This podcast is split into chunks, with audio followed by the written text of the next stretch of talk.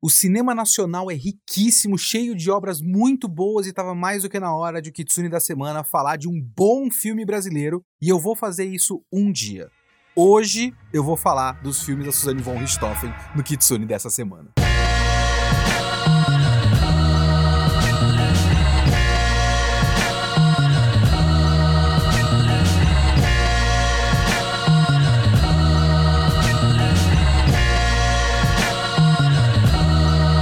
Olá, eu sou Leonardo Kitsune e o Kitsune da Semana é o meu podcast de reviews semanais para eu falar do que eu quiser, do jeito que eu quiser, quando eu quiser. Pode ser qualquer coisa, pode ser filme, pode ser série, anime, mangá, quadrinhos, o que for.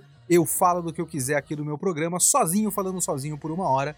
E como vocês sabem, o Kitsune da Semana está com nova casa, tá aqui no Geek Here, que é o nosso projeto aqui de portal, site, canal de YouTube, Twitch, podcasts, e em breve, programa na televisão com toda a galera que faz o Mais Geek, que estava junto comigo antes em projetos anteriores, como vocês sabem muito bem. Então, você pode comentar esse podcast lá no Geek Here, G-E-E-K-H-E-R-E.com.br, que o post sai lá com área de comentário. E se você quiser mandar e-mail para comentar mais especificamente, mais longo, manda para leo.kitsune@geekhere.com.br e vamos pro podcast.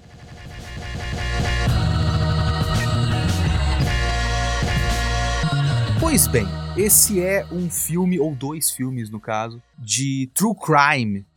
Eu não entendo muito bem o apelo do true crime. Quer dizer, eu entendo, mas eu entendo muito como true crime é basicamente fofoca, não é? Tem um caso real e você comenta o caso real e fala: ai, nossa, foi isso mesmo, ele matou mesmo, ah, meu Deus. Enfim, é que assim, por exemplo, eu não tenho nenhum problema no geral com ficção sobre crimes no geral. Eu gosto muito de filme de assalto. Eu adoro 11 Homens e um Segredo. Eu adoro Lupin III. É um dos meus personagens preferidos dos animes e mangás. Mas, quando chega no True Crime, é meio complicado. Eu peço perdão pelo puritanismo, mas eu tenho um pouco de uma preguiçinha quando chega no. Nossa, mas é fascinante esse crime. Quando é uma pessoa que existiu de verdade que matou pessoas que existiram de verdade. Então é meio, nossa, é fascinante mesmo. Que legal, né? A mente desse serial killer é realmente fascinante. No caso, ele matou a minha mãe. Então talvez eu ache um pouco menos fascinante. Sabe, tem pessoas que sofreram as consequências disso no mundo real. Eu acho meio idiota no fim das contas. Eu entendo que tem pelo menos duas coisas que são chamarizes interessantes pro true crime, que é ou você trabalha a questão da psique do criminoso, como se fosse uma coisa muito fascinante, como funciona a mente de um psicopata, como funciona a mente de um serial killer. Isso é muito comum. Né? Tem muitos livros de serial killers que acham a mente do serial killer uma coisa muito fascinante, muito interessante. Ou então você tem o espetáculo do método.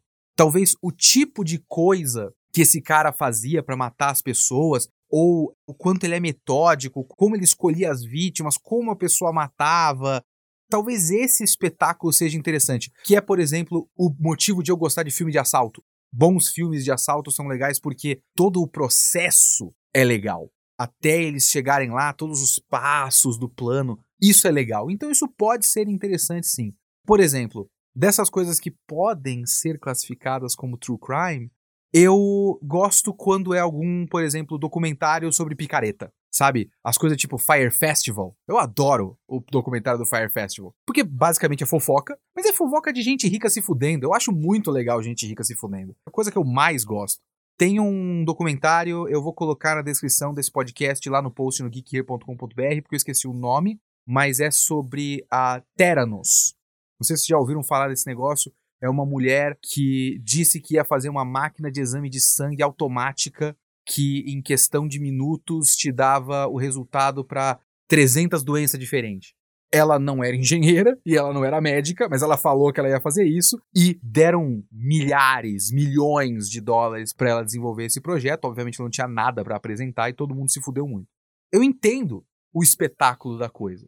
Então eu entendo a existência dos dois filmes no caso porque o caso da Suzane von Richthofen movimentou o Brasil, chocou o Brasil inteiro. Eu lembro da repercussão desse negócio. No filme tem várias tomadas da frente da casa deles, que é aquela entrada de estacionamento com a parede toda com plantas, né? E os números, acho que é 233, é um negócio assim. E essa é uma das coisas que eu bati o olho no filme, na hora me remetia às imagens de Jornal Nacional, sabe? Ficou na cabeça das pessoas. Então, eu entendo fazer o filme porque é um caso que as pessoas lembram e é o true crime do Brasil, sabe? Só que o que faltou nesse filme foi alguma das duas coisas que eu falei.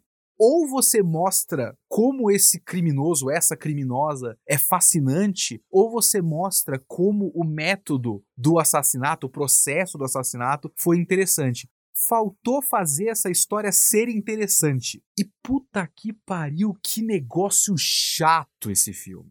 Talvez a história real seja muito interessante, seja muito rica em detalhes fascinantes sobre por que, que o crime foi cometido, como a Suzanne von Richthofen se comporta, como foi o crime. Não teve nada de muito complexo no crime. Eles literalmente pegaram um pedaço de pau e bateram até eles morrerem. A menina abriu a porta, os caras entraram, bateram com um pedaço de pau até eles morrerem. E a personagem da Susan von Richthofen, ou qualquer um dos outros personagens, é tudo tão banal, tão normal, que a única coisa que poderia ser interessante nessa história toda seria se você pegasse toda essa história, que é absolutamente comum, e trabalhasse o fato de a escalada da violência ser muito drástica para uma coisa tão comum assim. E só avisando, não vou colocar aviso de spoilers aqui, porque eu acho que não faz sentido. Assim, o conceito do filme é as duas versões do mesmo crime e o crime vocês conhecem. O filme começa a partir da morte dos caras. Qual é o final do filme? Eles vão matar os pais da Suzanne von Richthofen. Então, aqui é só minha opinião completamente sem filtros aqui, ok? Pois bem, vamos explicar a história e daqui a pouco eu entro no conceito dos dois filmes. Porque a história é a história de como a Suzanne von Richthofen conheceu Daniel Cravinhos, quando eles foram. Dando aqui os detalhes comuns das coisas, né? Está estabelecido que de fato eles se conheceram quando a mãe da Suzanne von Richthofen foi levar o moleque, o Andréas, o irmão mais novo, para conhecer um instrutor de aeromodelismo. E o cara é um instrutor de aeromodelismo. Então ele é a menina rica que conheceu o cara humilde. E eles começaram a namorar e tinha conflitos aí porque a família rica não gostava do moleque pobre em maior ou menor grau. No processo, eles começam a namorar escondido e tudo mais, e aí chega num limite de namorar escondido, e aí chega no ponto de ou o cara querer matar os pais dela, ou ela querer que o cara mate os pais dela. Porque aí nós temos versões conflitantes. E aí que chega um dos pontos desse filme também, que é um processo legal. O filme é baseado no, no livro da Ilana Kazoy. A Ilana Kazoy está acreditada como roteirista, e também o filme coloca letreiros dizendo que o filme foi baseado nos autos do processo. O que significa que foi chegada a uma conclusão chegaram a uma conclusão. O filme não pega a conclusão. Os filmes pegam cada um uma versão dos fatos. Então, assim, tem como consultar. Eu não fui consultar porque eu sou pouco me fudendo para o true crime da coisa. Mas o filme não chega numa conclusão. O filme só mostra existe essa versão e existe essa versão. É que existe uma verdadeira. Tem como a gente saber se foi um plano arquitetado pela Suzanne von Richthofen ou um plano arquitetado por Daniel Cravinhos com seu irmão. Existe essa verdade, mas o filme não dá essa verdade. Seja como for, o conceito da história toda é muito simples no fim das contas. É realmente um casal, ali uma coisa meio Romeu e Julieta sem graça. As famílias não se bicam ou qualquer coisa próxima disso. A família rica não gosta do pobre. E poderia ser trabalhado melhor a questão de como eles chegaram no ponto de, bom, vamos matar isso para mim nunca foi exatamente o ponto da, história, porque a gente vê apenas as narrativas um do outro, né? Realmente para mim, dada a história tão simples, a única maneira de deixar isso instigante, além do fato de a gente já se interessar por isso de qualquer forma por tabela, a única forma de deixar isso mais interessante realmente seria o gimmick, o, o truquezinho de fazer dois filmes. Pokémon Von Richthofen Version e a Pokémon Daniel Cravinhos Version. E eles fizeram isso. O gimmick como conceito é legal, é intrigante. E aí eu vou linkar para vocês uma ótima crítica do Pablo Vilaça desses dois filmes. Ele fez uma crítica dos dois filmes juntos. Faz sentido, é o que eu tô fazendo aqui. A única maneira de você debater esses filmes é os dois juntos. Eles não fazem sentido separados. Que eu sou muito fã do Pablo Vilaça. Eu fiz o curso dele de crítica de cinema muito tempo atrás. Eu quero fazer de novo esse curso. Eu respeito demais o Pablo Vilaça. Se eu puder ter a arrogância de discordar dele, eu tenho discordâncias em algumas outras coisas. Mas tem um negócio muito interessante, que é o Pablo Vilaça chega na única conclusão lógica da ordem de assistir esses filmes. Se você pegar pelo logo dos filmes. Porque vamos lá, um dos filmes é chamado A Menina que Matou os Pais e o outro filme é chamado O Menino que Matou Meus Pais. Só que quando você pega os logos, você tem esse logo chamado A Menina que Matou Meus Pais, que é um logo neutro, e o outro logo tem umas coisas por cima, como se tivesse riscado. Imagine que tem um logo feito ali bonitão e alguém riscou a caneta e falou: Não, não é a menina que matou os pais, é o menino que matou os meus pais. Então realmente parece que você tem um básico e um acessório. Então a única versão lógica é que você tem primeiro a menina que matou os pais, ou seja, primeira versão do Daniel Cravinhos acusando a Suzane, e depois a versão da Suzane acusando o Daniel Cravinhos. Só que, de acordo com os responsáveis pelos filmes, não é essa a ordem. Eles fizeram uma maneira contraintuitiva, porque aparentemente eles fizeram testes de público e tudo mais e funciona melhor, de acordo com os próprios realizadores, a ordem contrária, que foi a ordem que eu vi a ordem primeiro da versão da Richthofen e depois a versão do Daniel Cravinhos. Porque se você vê ao contrário, vocês conhecem o efeito Kuleshov? O efeito Kuleshov é um bagulho do cinema, né, de artes audiovisuais, que é basicamente a sobreposição de imagens que causam um efeito, não importa o que aconteça, você vai ter um efeito, não tem jeito. Se eu mostro, por exemplo, uma imagem de uma pessoa triste sem contexto, é só uma pessoa triste. Mas se eu mostro primeiro uma imagem de um prato vazio e depois de uma pessoa triste, você vai associar essas imagens e vai chegar à conclusão que a pessoa está triste porque está com fome. O prato está vazio, depois ela está triste. Ah, nossa, falta comida, ele está com fome.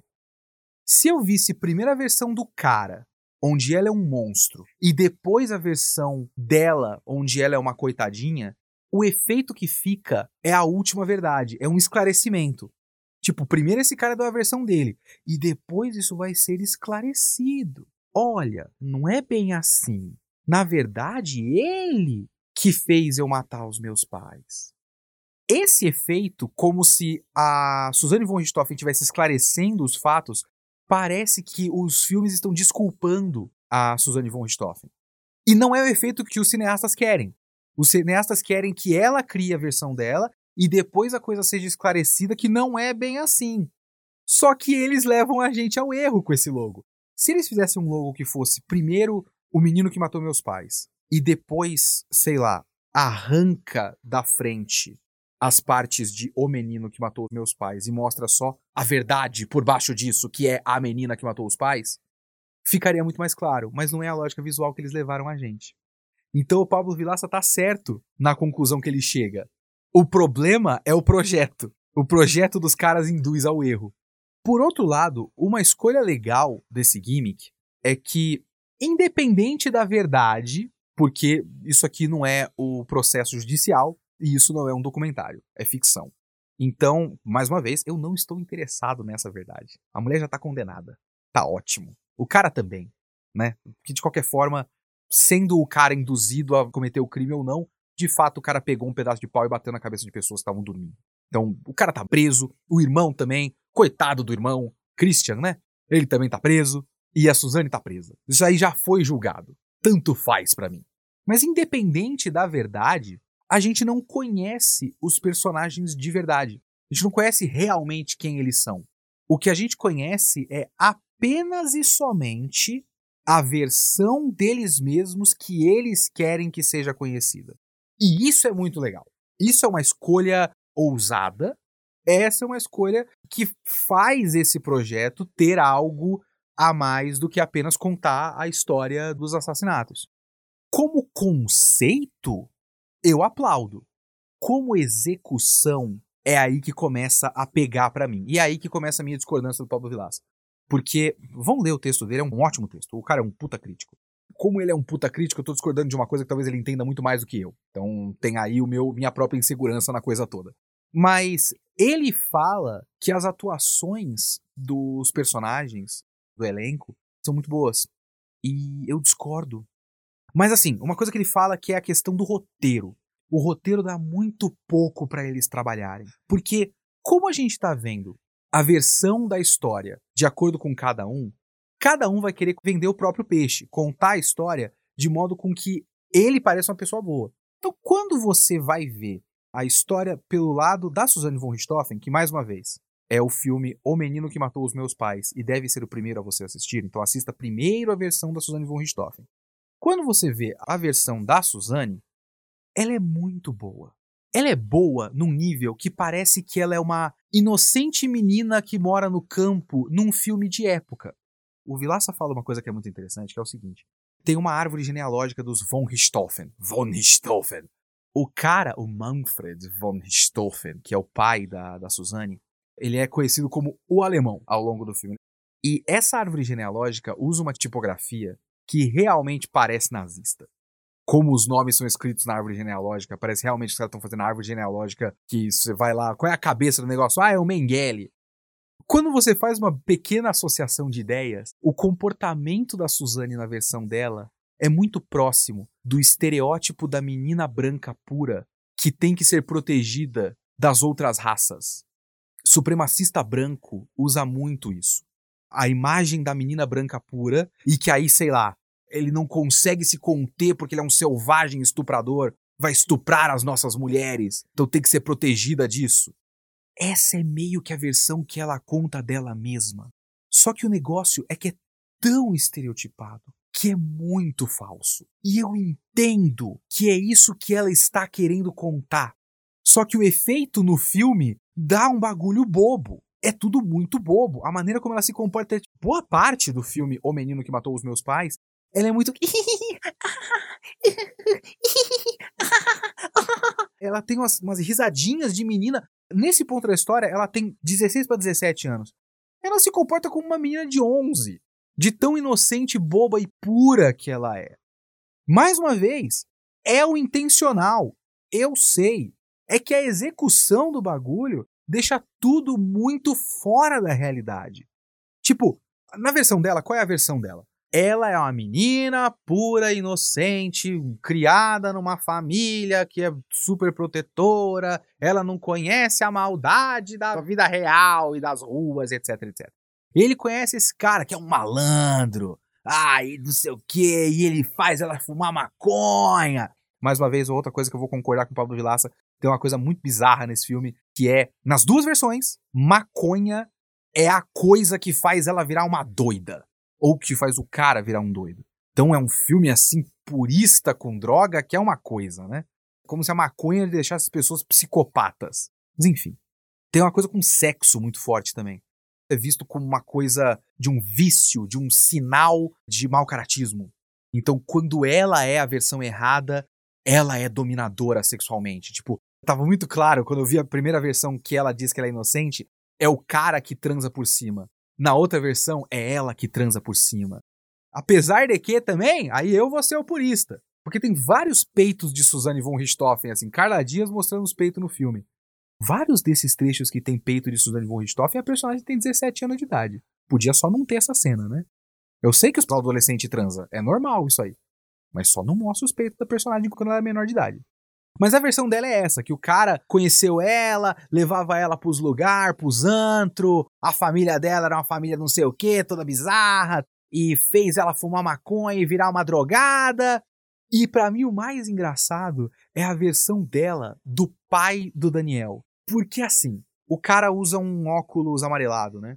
Na versão do Daniel, o óculos amarelado do cara é só um óculos meio estilo aviadora com um filtro amarelo ali. Na versão dela, é um óculos que parece um caleidoscópio, então ele é todo bizarro. Ele é uma espécie de Agostinho Carrara do multiverso das trevas. É muito bizarro o comportamento desse cara. Porque tem um trecho que o Daniel faz um RG falso pra menina. Só que ele faz e leva pro pai ver. Ele fala: Ó, oh, pai, esse aqui ficou bom, né? E o pai, assim, não é esse o texto. Mas o espírito da cena é como se o, o pai do cara olhasse. Como é que é? Astrogildo o nome.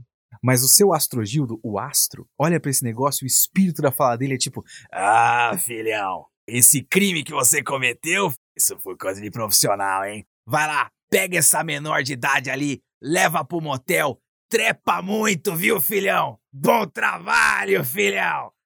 É muito exagerado.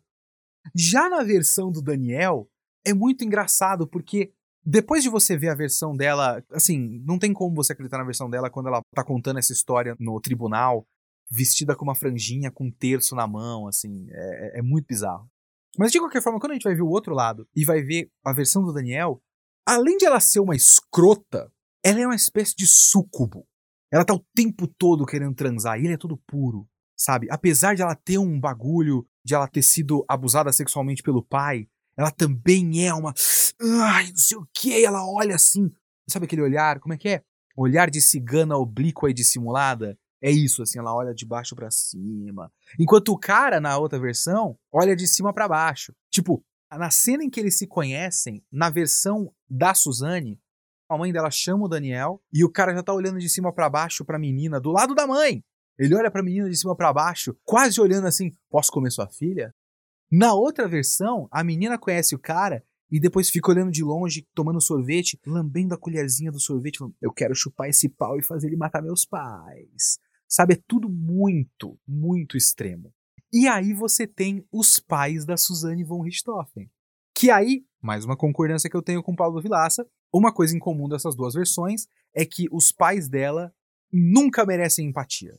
Tem o choque da morte. Mais uma vez, os caras pegam uns pedaços de pau, acho que são barras de ferro, na verdade, e explode a cabeça das pessoas. Só em uma das versões que tem o crime, inclusive. Porque é a versão do ponto de vista do cara, então o cara tá na cena, né? A versão do ponto de vista dela não tem a cena do assassinato porque ela não tá no quarto. Então você tem o choque do assassinato. Beleza. Mas eles sempre são pessoas ruins. Só que tem gradação. Na versão da Suzane, eles são só gente rica meio escrota, que deixa tudo no subentendido. Tipo, ah, você tem que estudar mais pra, sabe, ter um emprego de verdade, não para ter um subemprego, né, filha? Você entende o que eu tô falando? E aí, quando ela finge que vai separar deles, tem uma comemoração meio genuína. Ô Maria, pega um vinho, vamos comemorar! Pai preocupado, mas a preocupação dele vem de preconceito e racismo? Mas é uma preocupação genuína porque a coisa tá entranhada nele? Então ele não é um escroto, porra, vamos comemorar que esse filho da puta não tá comendo a minha filha. Não é assim, é um, vamos comemorar, pega um vinho, olha que coisa boa. Eu tinha certeza, filha, que você ia cair na real alguma hora. Inclusive tem até a maneira como eles são caracterizados é muito bobo, o roteiro é muito ruim. E eles falam muito corretinhos. Enquanto os outros falam de uma maneira, sabe? Ninguém se comporta de uma maneira natural. Na versão do Daniel, quando ele vai falar dos pais da Suzanne von Richthofen, os caras são gente rica do Hermes e Renato. Tem uma cena que é basicamente a voadora da Dona Máxima levada a sério. É muito escroto, porque o cara tá lá na piscina fazendo um churrasco e o pai bêbado, ele tá bêbado nessa versão. Ô churrasqueiro, cadê minha carne, churrasqueiro? Eu quero comer, churrasqueiro! Tratando o moleque como empregado. E depois eles estão na sala tomando um sorvetinho inocentes. E o cara chega bêbado e ele fala: Ô, esse moleque aí, esse moleque não vai embora, não? Pô, tem que ir embora logo. E o cara vai lá, ele tira o sapato e joga o sapato no cara e na filha. E é muito bobo. Eu, dei, eu explodi de dar risada. Falei, caramba, eu tô assistindo a porra do Hermes e Renato agora. merda é essa? O Zorra Total não é tão absurdo quanto isso. É tudo muito bobo. E aí que eu acho que 80% da culpa é do roteiro, porque realmente os personagens querem contar a história de maneira estereotipada e o roteiro escreve os personagens de maneira estereotipada. Mas realmente acho que as atuações não estão boas e os atores não conseguem dar uma camada a mais para esse estereótipo. Então, eu fico nessa dúvida, assim, eu não sei se eu estou julgando mal. Julgar uma atuação boa e uma atuação ruim é uma coisa muito delicada. Digo isso até como ator, em tese. Eu sou dublador, eu fiz teatro. Eu não sei se eu tenho o gabarito para olhar e apontar o dedo e falar: esses caras tão mal. Mas assim, várias vezes, a única definição que eu pude dar para a atuação, por exemplo, da própria Carla Dias é cringe. Esse filme é cringe, os dois, no caso. Agora, o negócio aqui, vamos lá, concluindo. A grande questão para mim é que o projeto, como conceito, faz muito sentido. Eu, mais uma vez, eu aplaudo a ideia de fazer o filme em duas versões e a gente não conhecer a verdade real da coisa, verdade, verdade, os fatos. Só se a gente fizesse a, a versão yellow do filme a partir do menino mais novo, o Andreas. Mas eu nem sei se o Andreas teria a versão completa da história, porque pelo menos nas duas versões ele só parecia um menino meio bobo. Ele gostava do Daniel, porque o Daniel ensinou ele a, a praticar aeromodelismo. Aliás, parêntese. Eu não conheço nada de aeromodelismo. Para mim, aeromodelismo você tinha o controle remoto, controlava e fazia as manobras ali. Tudo que aparece de aeromodelismo nesse filme é uma modalidade que você faz o negócio decolar e o avião tá preso em duas cordinhas. E você fica girando numa pista é, circular. Eu nunca tinha visto isso. Eu achei muito estranho. Deve ser real. Eu não tô duvidando disso, deve existir. Eu sempre fiquei fascinado com aeromodelismo, mas no negócio do controle remoto.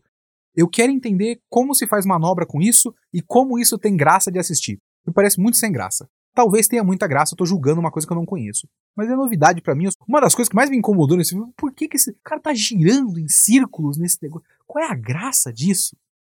Se você pratica aeromodelismo, por favor, mande e-mail para leo.kitsune.geekhere.com.br me dê a bronca e fala, ô Kitsune, vai tomar no seu cu, o negócio é legal. Manda para mim, explica por que é legal, porque eu não entendi.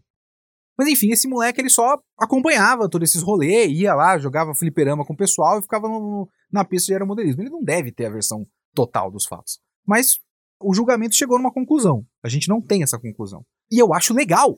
Eu gosto de não ter a conclusão. Eu acho bacana, de verdade.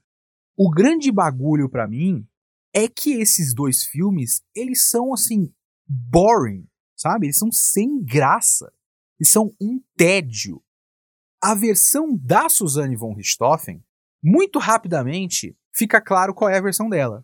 Que é esse cara aqui, esse pobretão, esse maloqueiro, me drogou, me fez virar uma drogadita, colocou maconha na minha boca e depois várias drogas. Cara, tem umas montagens, eu acho, mais uma vez, cringe. Eu acho as montagens dela drogada, olhando pra tela. Inclusive, esses filmes, cada um deles tem um momento de quebra da quarta parede que parece muito legal, mas parece deslocado nos dois. E se o filme todo fosse através de quebra da quarta parede, enquanto os personagens estão narrando, ser uma coisa meio House of Cards, seria muito mais legal. Fazendo uma vez em cada filme é só deslocado. Mas as montagens dela drogada, olhando pra câmera e doida. e aí coloca o êxtase na língua e mostra a língua pra câmera. E, uh! É muito constrangedor. Mas enfim, quando fica claro que é essa a história, esse cara me manipulava com drogas e sexo, queria controlar minha vida e tirava o meu dinheiro e queria matar os meus pais por causa de dinheiro, isso fica claro muito rapidamente. E eu não tô falando nem de matei o mistério, porque não tem mistério. É só você entender o tema da narrativa que a Suzane tá fazendo no tribunal. Qual é o tema da narrativa de Suzane von Richthofen? Esse cara me drogava porque queria o meu dinheiro. Isso fica claro em meia hora de filme. Depois só tem uma hora de filler, basicamente. Porque eu já cheguei à conclusão. A conclusão tá clara. Isso eu tava no primeiro filme. No primeiro filme, eu já não tava muito afim de continuar vendo. Porque eu já tinha entendido qual é que é. Quando terminou, eu falei, puta que pariu, tem mais uma hora e vinte de outro filme que é a mesma história com leves diferenças. É realmente como se eu jogasse inteiro o Pokémon Red e depois fosse jogar o Pokémon Blue, esperando que fosse outra história. E não é. E tem umas diferenças ali interessantes, tipo, tem um bagulho do pódio quando o cara ganha o campeonato. E o pódio tem ele em primeiro e no, no filme da Suzane, uma menina em segundo e um outro cara em terceiro. Na versão do cara, o cara tá em segundo e a menina tá em terceiro, o que meio que pressupõe um certo machismo do ponto de vista do Daniel. Tem algumas coisas interessantes. E a história não tem graça. A história é muito óbvia. Eles se conheceram, eles usaram drogas, se viam escondidos por conta do preconceito dos pais e mataram os caras no fim. Eu queria que. Tem muito papo de faculdade nesse filme, né? Ela tá no, no cursinho para tentar entrar para São Francisco e fazer direito. Mas ela quer entrar pra alguma dessas porra. Eu acho que é direito. Então tem muito papo de faculdade. E o tempo todo que eu tava vendo esse filme, eu ficava pensando em faculdade pensando: será que eu não consigo aproveitar os créditos do primeiro filme e pular umas cenas? Porque eu já sei. Se o filme fosse, tipo, super instigante, intrigante, interessante, legal, empolgante. Mas não é. A maior parte do filme é banal. Eles, sabe, sabe, eles vão pra praia e tem uma montagem de casal apaixonado ao som da trilha sonora dos melhores sucessos de 2002. A porra do filme toca o surto, a cera. Eu tava ali! Ela também, ela também estava ali. Ah, eu não quero ouvir essa música, eu ouvi demais na época. A ideia é interessante, mais uma vez. Esse filme não precisava ser dois. Sabe o que, que dava para fazer? Uma série da Amazon. Esse filme saiu na Amazon exclusivamente, né? Oito episódios, intercalando. Episódios de meia hora, não cansa, intercala. Episódio 1, Suzane. Episódio 2, Daniel. Você vê os mesmos fatos do outro ponto de vista. Cansa menos, intercala, fica mais interessante, fica mais legal. Vê um filme inteiro, depois vê a porra da mesma história de novo, num outro filme inteiro, de novo de uma hora e meia, não precisava. Eu não vou nem comparar aqui com Rashomon, que eu não vou comparar esse filme com Kurosawa. Mas assim, assiste o Rashomon. E é basicamente isso, só que num filme só. E é o Kurosawa. Então, amigos, assistam se vocês tiverem a curiosidade. Eu não recomendo, sinceramente. Eu achei um filme ruim. Eu prometo que eu vou colocar cinema nacional aqui nesse podcast, porque tem muito filme bom. Eu podia ter escolhido melhor para começar o cinema nacional aqui no podcast. Eu peço perdão.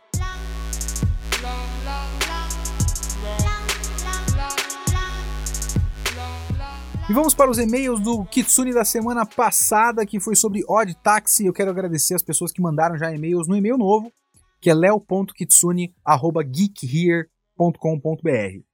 Eu vou ler aqui o primeiro e-mail que eu recebi nesse e-mail novo. E já vou começar com bronca, hein? Ô, pessoas, amigos, colegas que ouvem o podcast, identifiquem-se.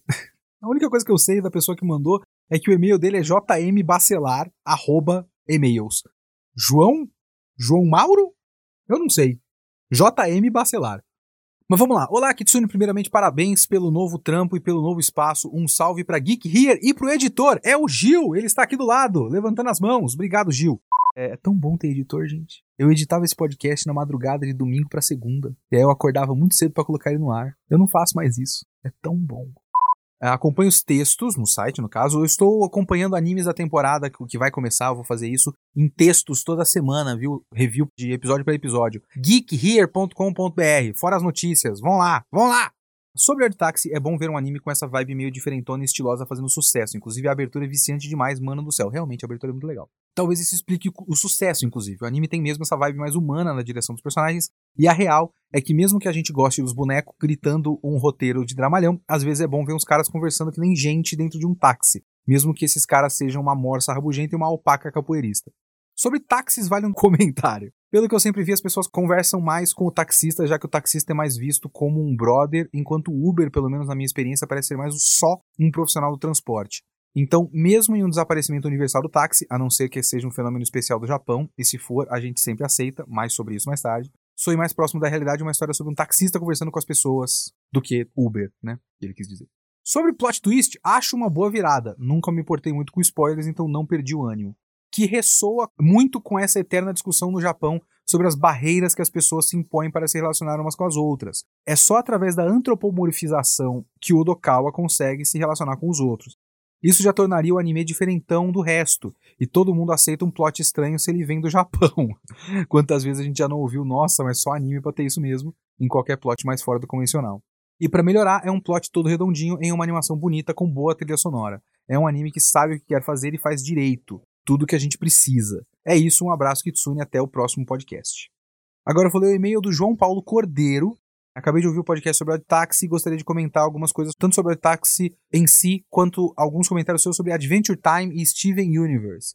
Confesso que tive a mesma resistência que você, Steven Universe, sobre essa importância dada ao lore, que acaba deixando de lado outras coisas que o desenho fala no fim das contas.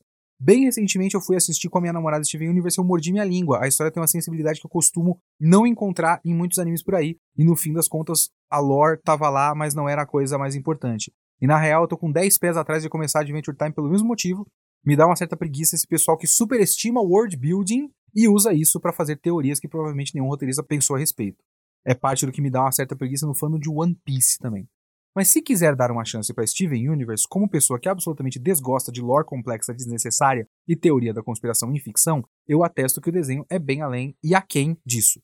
Meio que tá lá, mas importam as coisas menores, as relações humanas e que acabam sendo muito maiores que a lore mirabolante que o fandom tenta construir. A boa notícia, amigo João Paulo, é que eu já assisti Steven Universe, mas eu não terminei. Steven Universe é muito bom. Eu não poderia cagar mais para a história das gems. Eu gosto da coisa episódica e das coisas que o Steven aprende de episódio para episódio. Agora, ai, porque no passado, não sei o que, a Pearl. Foda-se, sinceramente. Mas o que eu vi, que foram três temporadas, eu não sei quantas tem no total. O que eu vi, eu gostei. É um bom anime. Vou chamar de anime agora, só pra todo mundo ficar com raiva. E eu vou ler aqui comentários do site. Tem aqui o um comentário, é Vague Ligeiro, seria isso? Ele fala, uma coisa que eu fico chateado, isso comentaram comigo também. Uma coisa que eu fico chateado é que não investiram em botar pra audiência fora do Japão as atividades paralelas da animação. E talvez até você ia curtir um pouco mais a animação.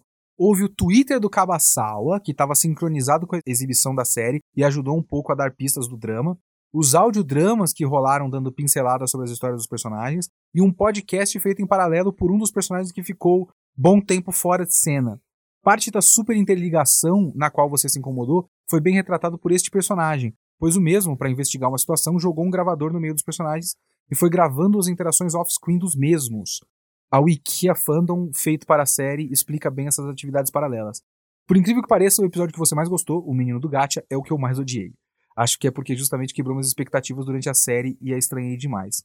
Creio que Odd Taxi teve muito oba-oba, até por mim, justamente por causa disso. Assistir ele é brincar com as expectativas, e a experiência é boa se não tem spoiler, pois senão quebra bastante muito da expectativa da história. Esse negócio do transmídia dele, eu vi comentários por aí, realmente não transpôs pro ocidente, né? A não ser que tenha, a gente não sabe, tipo o Twitter do Cabaçal em inglês. Eu não faço ideia se existe o Twitter do Cabaçal em inglês. Mas é legal, porque realmente cria uma realidade, né? Uma realidade paralela, mas uma, uma sensação de realidade. É legal. Eu não acompanhei nada disso realmente. Então, muito obrigado a todo mundo que mandou e-mails e comentou. Eu queria tanto uma área de comentários. Comentem o post tem área de comentários. Inscrevam-se no Geek Here para ter o seu usuário e comentem e mandem e-mail para leo.kitsune@geekhere.com.br.